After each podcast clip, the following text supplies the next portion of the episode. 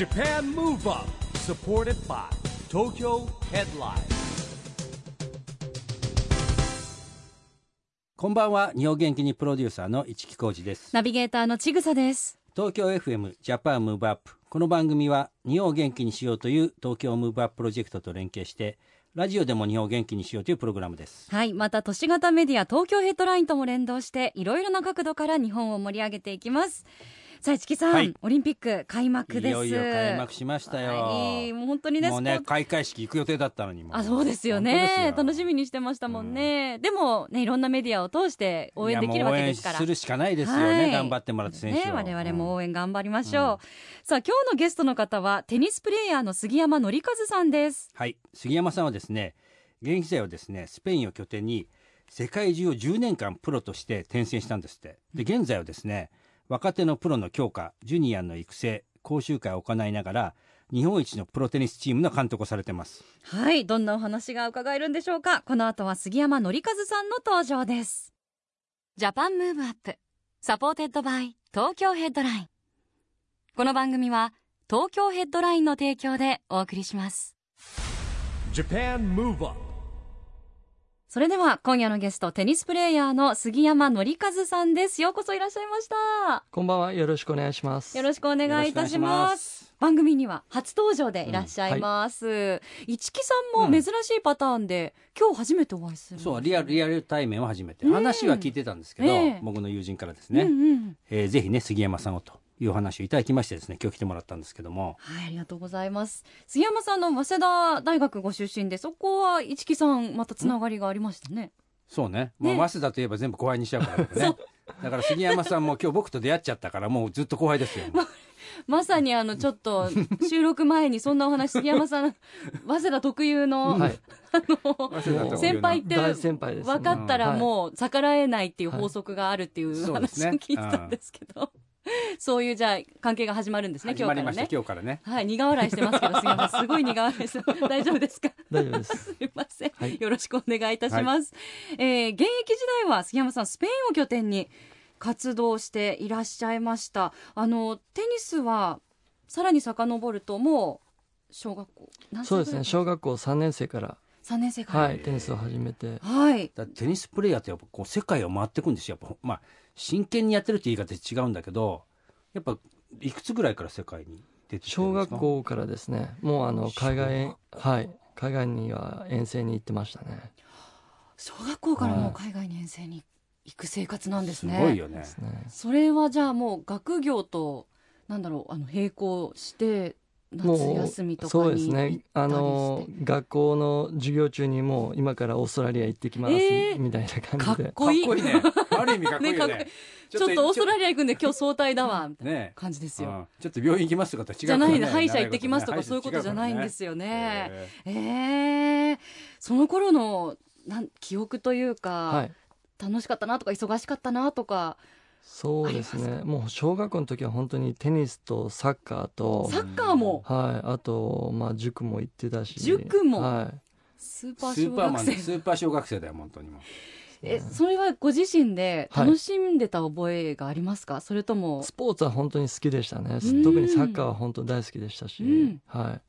もう、毎日、こう、友達と会えるって、一緒にこう、プレーをできるっていうのは本当楽しかったですね。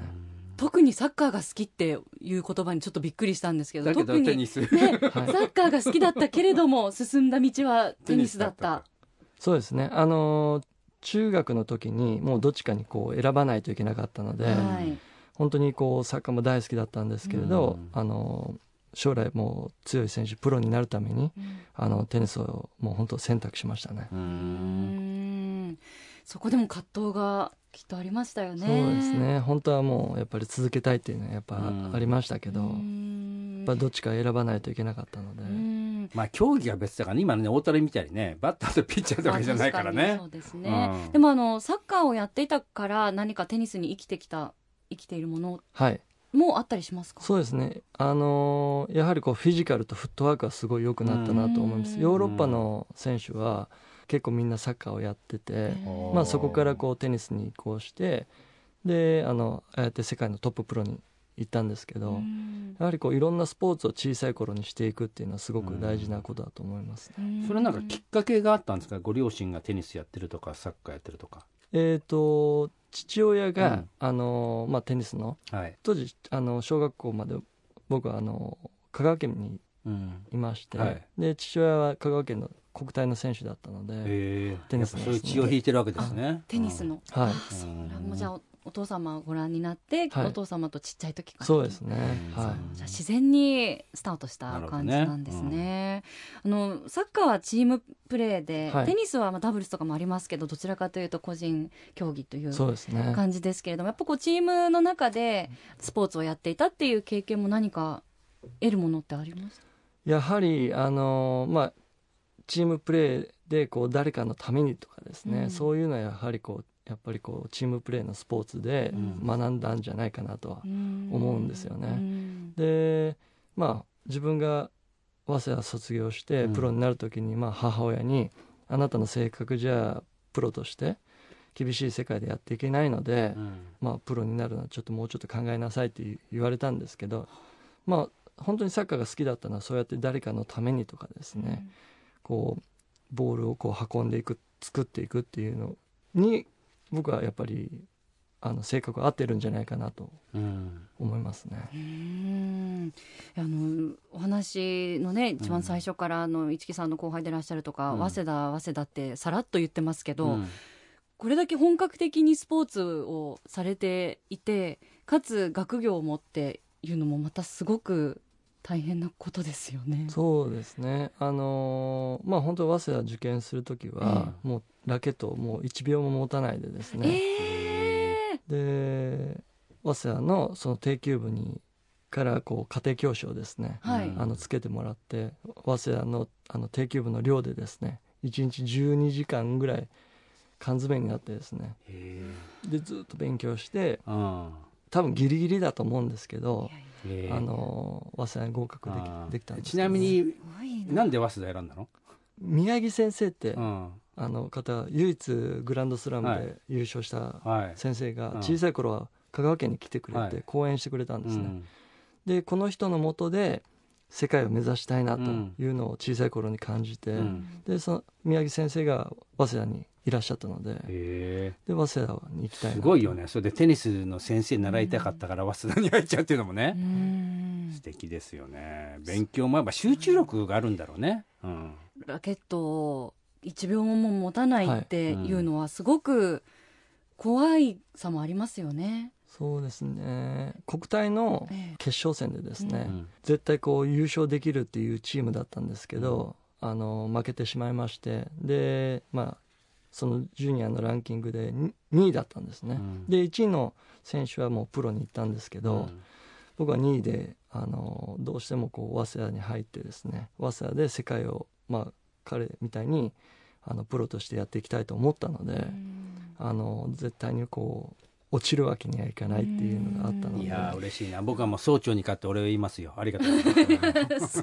どの立場？うん？早稲田の総長に代わって。早稲田の総長立場いやでもよくねあのプロのアスリートの方とかダンサーの方もそうですけど1日練習しないとあもう自分で分かって2日練習しないとお客さんとか見てる方にうん分かるとかって言うじゃないですか。それでもやっぱこう1年間もう集中して勉学をこう極めてで、うん。まあ、受かってそれでまた再開してそこからまたす活躍するっていうのはそういうことを考えていらっしゃる方にもすごく希望になりますよね。そうですね。可能なんだっていう。はい。やはりこうスポーツだけとかですね、うん。勉強だけじゃなくてやはりこれからの子どもたちはそうやって勉強もスポーツも両立を目指せる子どもたちになってほしいなと、うん。やはりこう世界中を回っててそれはすごく感じたので、うん。あのまあ、10年前に日本,、うん。日本に帰ってきたんですけどあの、まあ、それをもうずっと今子どもたちに言い続けてますね。うん。だからのねその時にやっぱ今杉山プロジェクトっていうのを自分なんか思い浮かべたわけでしょ、はい。それをぜひ今日聞きたいんですけども、はい。えーなんでこうねあの今自身もプロでやってたんだけども杉山プロジェクトがあの自分の中でスタートしたわけですよ。杉山さんの中で。ちょっとねそれを今日ぜひ聞きたいんですけどね、はい。こうジュニア育成の。やはりこう日本のスポーツ界をこう元気にしていきたいという思いがありましてそのためにはもう本当にこうテニスだけサッカーだけ野球だけしてては、やはりこうスポーツのこう発展というのはないとうん。思ってましてやっぱりこうスポーツをそのスポーツをやってる子どもたち選手たちのやはり社会的地位を上げていかないとそのスポーツ自体の発展がないので、そうするとやはりこう勉強も頑張って、うん。まあ、例えばですね東大早稲田慶応に入ってで、まあ、プロになるとかですねそういう子どもたち選手が増えてくるとですね社会でもやはりこう例えば引退した後とか、まあ、どうしても怪我でプロになれなかった子たちがですね、まあ、勉強もしてで、うん。やはりそのスポーツに恩返ししていくと思うんですよね。でそういうこうスパイラルを作っていくために市木さん言ってくれたように、あの杉山紀和のプロジェクトを、うん。あの考えてですね、でただ自分の経験だけでそういうのをやっていくと、まあ、失敗するんで、まあ、大学院に行ってマネジメントも含めてですね。はい、早稲田の大学院でスポーツビジネスを、はい。ね、現役引退されてからさらに学ばれたんですそよね。うですね。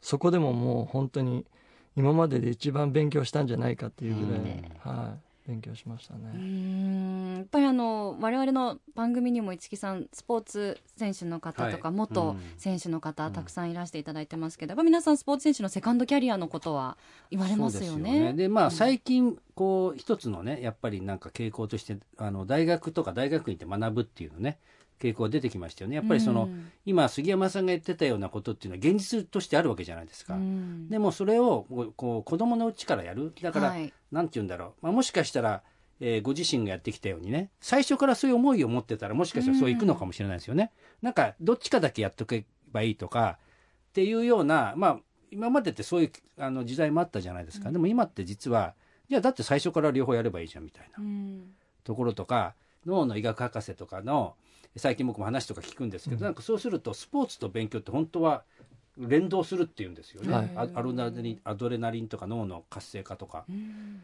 っていうこともなんか徐々にいろんなところで解明されてきてるんですけども。なるほど。じゃあ相乗効果みたいに両方やった方が実はメリットあるかあるっもしてれないと。いう説を僕は聞きました。はい。うーん。そうなんですね。あのー杉山さんもご覧になってて最近の子どもたちそういう道を選んでる子も増えていますか、そうですね、うん。あの本当にこう学術的に例えばスポーツをやった後に勉強すると勉強のパフォーマンスが上が上がるというですね、へえ。まあ、学術論文もやっぱりアメリカとかでですね。やっぱり出てるので、いやそれもあるのとねセカンドキャリアでいうとほらやっぱりもちろん仲間でみんな成功してほしいんだけども、まあ、あと成功してもまあセカンドキャリアあるし、まあ、もしかしたら途中でその道よりもなんか違うその、ね、あのバックヤードとか、まあ、経能とか行く人もいるじゃないですか、そういう人たちがあのそう例えばテニスだテニスっていう産業を盛り上げる方に行くうん。みたいな発想でこうず見られてるって聞いてねすごいなと思ったの僕。うんうん。この杉山プロジェクト。ありがとうございます。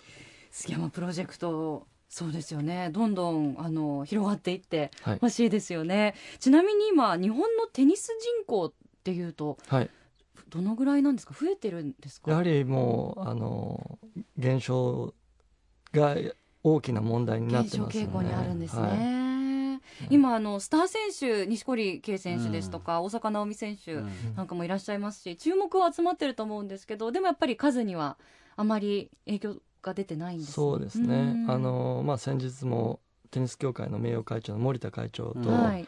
まあ少しお話しした時にやはりこう子どもたちがまあ他の競技にですね、うん。どんどんどんどん流れてると。いいうことをすごくなんかこう不安に思ってたんですけど、まあでもそれはやっぱり僕たちがやっぱ支える立場としてうん。あのテニスというこうスポーツをさらにこうブランディングしていき子どもたちがテニスを選んでくれるようにうん。していけばいいかなとは思って今はもう本当にもう毎日毎日勉強してるところなんですけうどね。確かになんか市木さんのバブル期とかはもう、ううんちの親世代もですけどみんなテニス。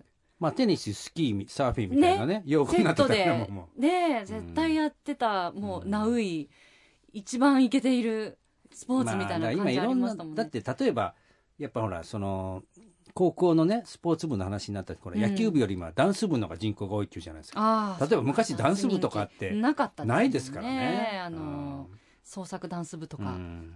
ならあったかなあるところもあったかなぐらいだったんで、うん。部活のねあの感じもよだいぶ変わってきてますよね。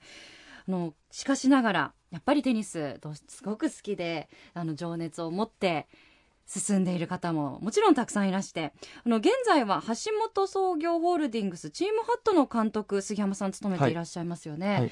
あのとっても素敵な選手の方たちがたくさんいらして成績がとにかく市木さんすごいんですすごいですね。なんかねこの原稿見て優勝優勝優勝、はい優勝、えー優勝しかない。2019年テニス日本リーグ女子優勝。2020年テニス日本リーグ男子優勝、うん。全日本選手権2020年男子シングルス優勝。全日本選手権2020年女子シングルス優勝。これはすごいですねもとんでもない成績ですよね杉山さん。そうですね。あのー日本の大会のすべてのタイトルうをうんチームハットで、あのー取ることができたんですけど、うん。まあ本当に最初はなかなか、まあ、自分も例えば指導者として未熟だったのでなかなかやっぱ勝てなかったですよね、でもややはりこう自分にしかできないとかですね。もう絶対こう日本一のチームを作るっていうのを、まあ、ビジョンに掲げてたので、うん。まあ、本当にこう達成で、まあ、時間はかかりましたけどあのだって世界目指してるからもうこの通過点でしょもうこれは。うーん、ね。あはい、うなずいてらっしゃる。そう。でだって今回のねぜひ、うんあの今回のオリンピック。はい、杉山先生のあ杉山コーチの弟子が出てるっていう。そうなんですよ。うん。なんでぜひそのあたりのことも詳しく一曲挟んでからお伺いしたいと思います。はい。ではここで杉山さんから日本を元気にするリクエストを伺いたいと思います。どの曲にしましょうか？まあ本当オリンピックも始まってあのアスリートの人たちがですね本当に長い間努力をですね結果に結びつけているという意味でゆずの栄光の架け橋をお願いします。Japan Move Up やっぱりこの曲聞くといやいいねねなんかこうね名場面がこうねようんバーッとよぎりますけれどもオリンピックですよ。市木さん東京オリンピックもいよいよ開幕いたしました。はい。えーテニスには錦織圭選手や大坂なおみ選手も出場しますが、杉山さん、はい。チームハットからも出場する選手がいらっしゃるんですよね。そうなんですよ。あの先日ウィンブルドンであの青青山修子選手と組んだ、あの柴原恵那選手なんですけれど、ウィンブルドンのベスト4まで入り準決勝ではまあ優勝したペアに惜しくも負けたんですけどあのオリンピックメダルを本当に狙えるあのダブルスペアだと思います。注目ですねこれはねすごい注目ですね。あの柴原選手はちなみに拠点は？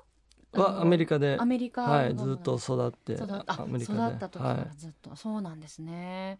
で今はに日本がベース？今も今もまあオリンピックだから戻ってきてるんですね。いそうですね。あのやっぱアメリカは人気なんですか？拠点としては。どこが今あの杉山さんはスペインでいらっしゃいまね。僕は、はい、スペインにいました、もうそのプレースタイルによって、うーん。あのまあ、ヨーロッパ選んだりですね、はい、あのアメリカ選んだり本当にオーストラリア選んだりするんですけど、うん。あのもう彼女はやっぱりこうジュニアからですねダブルスがすごい得意だったんで、うん。US オープンジュニアもダブルス優勝してまして、ネットプレーがものすごくやっぱりうまいですし身長もあって、まあ女性では唯一こうキックサーブっていうこう跳ねるサーブがですね、うん。まあ、打てるこう肩の力とやはり技術があるのでうん。やはりアメリカをこう拠点には練習しているんですけどうね。ちなみにスタイルによって選ぶ、ね、場所が違うとおっしゃいましたけど、杉山さんはスペインははい。どういう特徴があって選ばれたんですか、やはりこう練習量ですよね。うん。練習量本当に大学4年の時にあのユニバーシアードというこう学生のオリンピックうん。で日本代表として行ったんですけど、はい。その当時あのカルロス・モヤっていうですね世界のナンバーワンの選手がこうユニバーシアード大会の隣のコートであの練習してたんですけど練習終わったらもう半面が全部ボールでこう覆い尽くせるぐらいボールをこう打っててですね、うん。でもう本当に世界ナンバーワンの選手がコーチにもう本当にお尻叩かれてはやっぱ練習してたのを見てですね。本当にこうグランドスラムを目指すんだったらもうスペインしかないなと思って。あおーなるほどね。へーすごいやっぱりグランドスラムで目指してるね。日本のチャンピオンじゃないからねそうですもうねかうんすごいな。でもね皆さんあのーチームハットはい。の中にもやっぱりいろんな国を拠点にしている選手の方が所属していらっしゃるんそうですね。あのまあ女子の選手は結構日本の、日本を拠点にしてるんですけど、うん。まあ、男子は本当に去年全日本優勝した中川なんかはですねアメリカで IMG でうん。錦織西岡であの中川っていうですね、あの本当にもう3兄弟みたいな感じで、うん。アメリカを拠点にずっと練習してたんですけどうね。ん。はそうなんですね。あの本当チームハットの皆さんのご活躍もこれからうん。ますます楽しみですよね、ちなみにあの杉山さん柴原さんの他に注目されているオリンピック出場選手はいらっしゃいますか？やはりこう、まあ、だ男子選手あの、まあ、錦織選手もそうなんですけど、よく、まあ、ハットとですねあの柏のは方にハットドームというあの我々が持ってる拠点があるんですけどそこに練習に来てくれる西岡選手ですうね。ん西西岡選手もう、まあ、錦織選手がちょっとランキングを落としたので、日本のナンバーワンになったんですけど、その選手に本当に頑張ってほしいですようね。んいや本当にオリンピック出場選手の皆さんはあのご自身でねこう納得いくような素敵ないいプレーが皆さんでできたらいいと思いますよね、ありがとうございます。さあ今夜のゲストはテニスプレーヤーの杉山則和さんです。引き続きよろしくお願いいたしおます。願いします。杉山さんの現在は指導者として日本一のプロテニスチーム作り上げていらっしゃいますけどやっぱ指導者として日頃大切にされていることってありますか？そうですね。やはりこう一人一人同じような感じであの全員にこう接するとですね、やはり選手は伸びていかないって思ってましてまあもう本当に一人一人に合ったこう向き合ってですね、まあ、技術とフィジカルとメンタルとですね、あと、まあ、戦術もそうなんですけどこう話すようにはコミュニケーションを取るようにはしてますね。やはりこう自分が指導者になって4年間日本一になれなかった時期がありましてずっとこう日本で2番のチームだったんですけどその時はもうみんなこう一緒な感じでやはりこう見てたのでなかなかやっぱ勝つことができなかったですよね。でまあ本当に勝ったおかげでやはりさらにこう選手を一人一人をしっかり見ていかないといけないというのも学んだことですし勝たないとやはりこう日本一にならないと見えないものってすごくあったので、本当にあの今ももう常に一人一人に対してですねコミュニケーションを取れるようにこう日々勉強しているところですね。なるほどね。あの杉山さんこの番組ではですね、はい。日本から世界へ発信するコミュニケーションによる社会課題の解決に向けたはい。SDGs ピースコミュニケーションというですね、はい。っていうのをテーマにしてるんですね。ということでですね、まあ、今日杉山さん今いろんなこうねあの指導している選手とかとですねコミュニケーションも取ってると思うんですけども、まあ、杉山さんのですねぜひ SDGs ピースコミュニケーション宣言というのをお願いしたいんですが。はい、えー SDGs ピースコミュニケーションに向けて、えー私杉山紀和は、えー子どもたちとプロたちが触れ合える大会を、えー作ります。いいですね。これから作るわけですね、これ計画。そうですね。い今ずっとこううん。3年前からですね、へあの杉山紀和杯っていうのは、うん、あの作ってやってきてるんですけれど、本当にうちの選手とかも、うん日本のトッププロの選手たちが会場に来てくれてですね、うん試合を見てくれて子どもたちににアドバイスしてくれたり試合の後にこうクリニックをしたりですね、うんする大会をあの今作ってやや。はい、やってるところです。はい私も微力ながらちょっと手伝わせていただありがければなとうございます。思っておりますので、でもまさに市木さんも、うん。あの課外授業夢の課外授業子そうです供たちね。ねずっとやられてますもんね。もうねあのもともと共通のですね知り合いの寺尾さんというですね僕の友人がいて、まあ、あの杉山さんもね非常に親しくしてるんですけども、まあ、あの一緒にですね夢の課外授業って2000年からやってるんですよ。もう21年目になっちゃって、はい。僕らの悩みは僕らの年とともに選手もこう年齢が上がってきちゃってつながってるうちにこうこう台をつなげていかなきゃいけないの、はい。ね、なんでですね今日はね嬉しい。杉山さんとの出会いをですねぜひあのテニスに興味持ってもらったりするためにもねあのそういう夢の課外授業ってこれね小学校行くんで、はい。だからテニスを好きな子だけ集まるわけじゃないんですよ。野球好きな子だけ集まるわけじゃない、うん。みんながこう一応体験するんで、はい。そういう意味ではねあのこういい機会になるんじゃないかなとそうですよね。今まであんまり接する機会がない子も、うん。あ楽しいなもっとやりたいなって思う子がたくさんい。るかもしれないですものね、ぜひあの杉山さん末永くこれからもよろしくお願いいたしよろしくお願います,、します。ちぐさマネージャーかって俺ね でも夢の課外授業本当にね、はい。楽しいうん。現場で私も参加させていただいたことがあるので、ぜひご一緒させていただけたらは嬉しいですね、いぜひ杉山さん。お願いします。よろしくお願いいたします。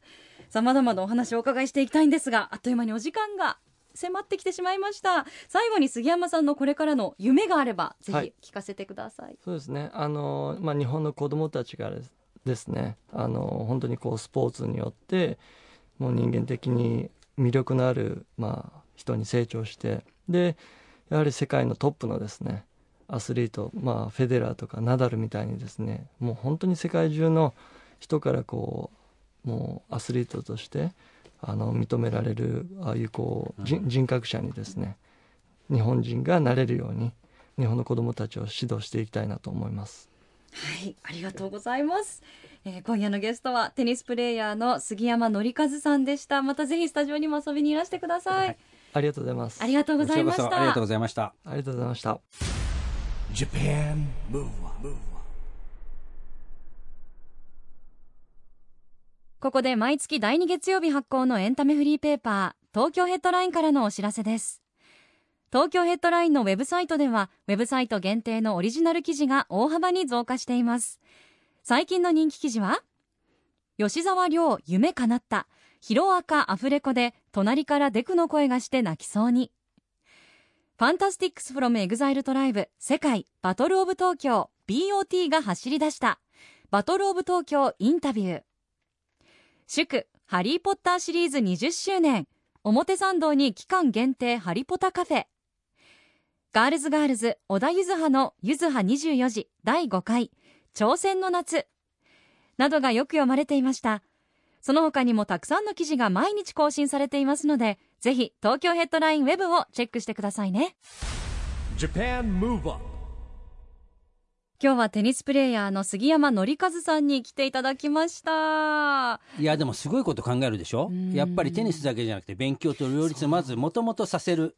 でその子たちがテニスでも活躍するしせあの社会でも活躍して業界を盛り上げていく、でそしかもさその自分自身のためにもなるわけじゃない、うん。それをこう自らまずやってみてそして、えーこう自分でねこうそのプランニングしてですね精力をかけてやってるっていうのはすごいですよね。で。すね。あのテニスボール持ってきてくださって、うん。今我々握りながら話してますけれどもちょっと懐かしい感触ですね。市木さんもテニスやられてたし私もテニススクール通ってました小学校の時、あ小学校で通うでしょ結構、うん。えちぐさ結構いろんなのやってるよね。そう。あのちょいちょいつまんで全部何もものになってないんですけどね。そんなことはなでもすごい楽ししかったです、うん。今の子供たちもねあのテニス人気どんどん復活するといいですね。そさあジャパンムーブアップ。今週はお別れの時間ですが次回も元気のヒントたくさん見つけていきましょう。うはい。これからもみんなで知恵を出し合って日本を元気にしていきましょう。 Japan Move Up。お相手は市木浩二とちぐさでしたこの後も東京 FM の番組でお楽しみください。それではまた来週。週。ジャパンムーブアップ。サポーテッドバイ東京ヘッドライン。この番組は東京ヘッドラインの提供でお送りしました。